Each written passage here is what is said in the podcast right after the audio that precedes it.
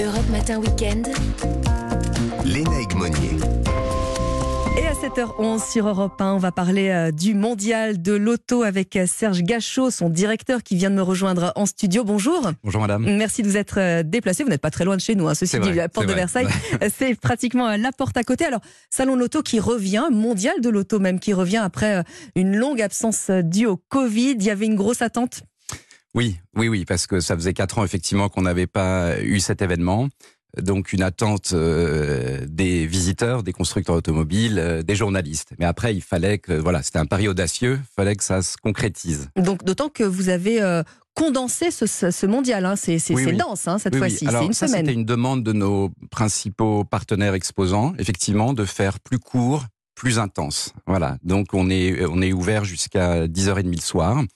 Mais on a eu une journée presse, six journées publiques, versus euh, deux journées presse et onze journées publiques avant. Mais c'était une volonté de nos partenaires principaux. Mais là, comme vous voyez, enfin, c'est noir de monde et ils sont en train de nous dire non, non, pour euh, dans deux ans, il, il faudra euh, mettre un week-end en plus. Un on est week-end supplémentaire. Oui, un week-end Vous supplémentaire. avez déjà quelques chiffres de fréquentation, puisque là, ça ferme ses portes ce soir. hein. On oui, en oui, est je peux déjà dire presque au bilan. précisément parce que oui, oui, on, on va être euh, très près de, de 400 000 visiteurs. Alors peut-être un tout petit peu moins, un tout petit peu plus, mais c'est assez facile de prévoir l'atterrissage parce qu'on a une billetterie, euh, enfin euh, par créneau euh, horaire d'arrivée.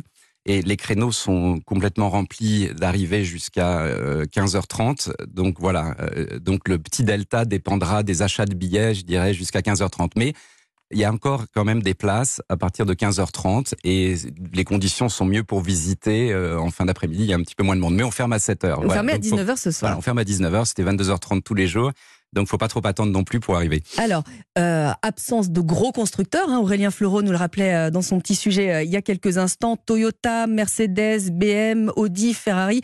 euh, non, Ferrari était la Fiat, Opel euh, ne sont pas présents sur le salon. Quelle explication vous y vous, vous donnez pour ça? Bon, là, il faut leur demander, mais non, non.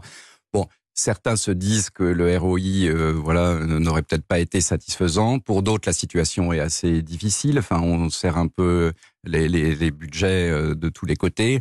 D'autres étaient exposés, enfin, suite à la guerre en Ukraine, certains étaient exposés euh, au marché russe, Mhm. notamment pour la profitabilité. Euh, D'autres euh, s'approvisionnent en câbles électriques d'usines en Ukraine. Voilà, donc c'est un petit peu. un- Mais en tout cas, ceux qui sont là sont ravis.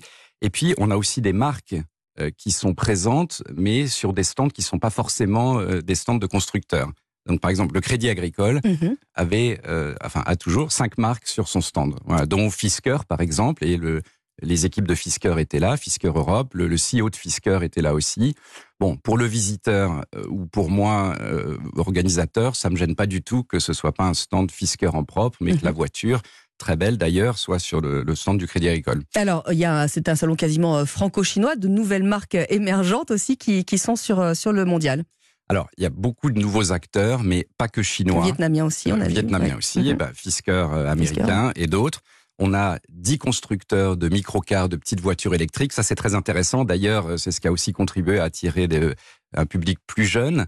Et dans ces 10 constructeurs, il y en a 8 Européens et 4 Français. Voilà, donc, c'est pas que des Chinois. Et, et puis, juste une précision.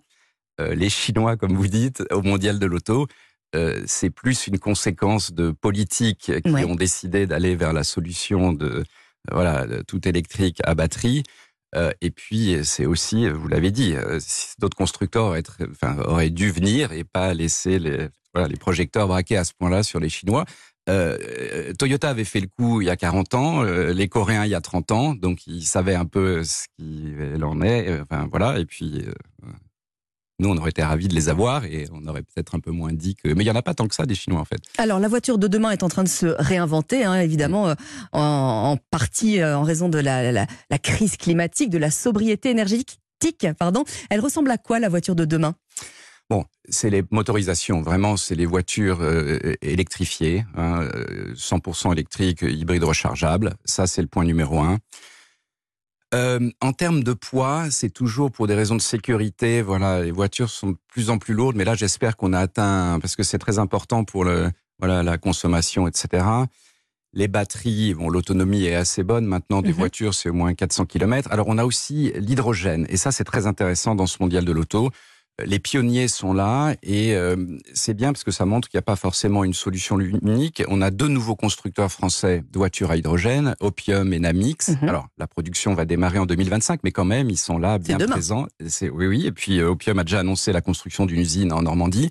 Et puis pour le véhicule utilitaire léger, euh, on a Ivia, euh, donc c'est une joint venture entre Renault et Plug Power, et Stellantis avec Peugeot et Citroën. Voilà, qui ont des voitures à hydrogène qu'on peut essayer. Alors, j'ai une question pour ceux qui aiment les voitures, ceux qui aiment les moteurs. Est-ce qu'il n'y a pas une frustration? Est-ce qu'on peut aimer ces voitures électriques qui sont un petit peu moins sexy quand même que les, les gros vroom vroom quoi? Je Alors, parle aux amateurs vraiment de, de Alors, de je voiture. crois pas parce que c'est que vraiment rêver. impressionnant. Non, non, l'électrique, Ouais.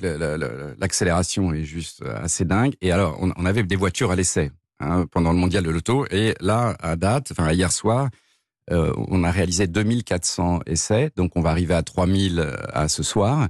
Et ce que les gens disent, vraiment, euh, c'est fou. Il y en a 99% qui sont convaincus de l'expérience électrique. Enfin, 99% sur 2400 pour l'instant, c'est voilà, c'est quand même énorme. Et euh, les gens se disent en descendant de la voiture, waouh, ah oui quand même. Ah oui, quand même. ouais, ouais. Pour l'électrique, pour les Chinois, parce qu'il y a des voitures chinoises Mhm. à essayer. Et donc ça, c'est vraiment impressionnant. Et puis, en termes de business pour nos, nos constructeurs, enfin, il y a 48% de ceux qui ont fait des essais sont des acheteurs intentionnistes à moins d'un an. D'accord. Donc c'est quand même, voilà, c'est pas des gens qui sont là par hasard, pour reprendre le slogan d'une publicité totale. Une ancienne Euh, publicité. ouais. Et donc, mais je suis d'accord avec vous. Il faut pas que ça devienne une commodité. Donc, euh, tant que l'électrique, l'hydrogène, etc., euh, c'est euh, fun to drive. euh, Parce que les Français aiment la voiture. les Français en ont aiment besoin et l'aiment aussi. Les Français aiment la voiture, en ont besoin. Exactement. Et euh, vous y retournez là au salon? J'y retourne. Il y a quelque chose qui vous a tapé dans l'œil un petit peu Peut-être un prototype, quelque chose qui pourrait. euh, Oui, j'ai trouvé le. Alors, le, le- bon, les deux voitures là des, des constructeurs, des nouveaux constructeurs à hydrogène sont, sont sublimes. Euh, Peut-être que mon best-of, oui, euh, l'Opium Machina, Euh, très bien. Ce qui m'a frappé aussi, c'est que l'écosystème était vraiment là. On a voulu mettre ensemble euh, les constructeurs, des nouveaux acteurs de la distribution, l'écosystème de, de bornes, solutions de recharge, mais aussi de- de- des acteurs. On a pas mal de start-up et tout ça. et tous ces gens sont restés ensemble et notamment les patrons. Et c'est ce qui a permis, par exemple, de, je vous avez vu hier là, la signature d'un accord, voilà, entre justement Opium et le Crédit Agricole. Alors leurs stands sont pas trop éloignés, mais Mhm. ils étaient là, on les a présentés. Enfin, tout ça s'est fait en trois jours. hein. Rencontre mondiale, décision et euh, signature de l'accord euh, hier. Et vraiment, euh, enfin, ça se serait pas fait du tout sans le mondial. Et les patrons sont restés, ont mis leur bureau là. Et il y a eu plein de, de deals comme ça. Au-delà des prises de commandes des uns et des autres qui sont impressionnantes. hein. Enfin, Mhm. Renault a dit euh, qu'ils auront vendu plus de 500 voitures ce soir. Euh, chez les uns et les autres, c'est par centaines, voire milliers. Il y a un, y a un Les carnets qui a de commandes vendu un an et demi de production. Enfin, c'est fou.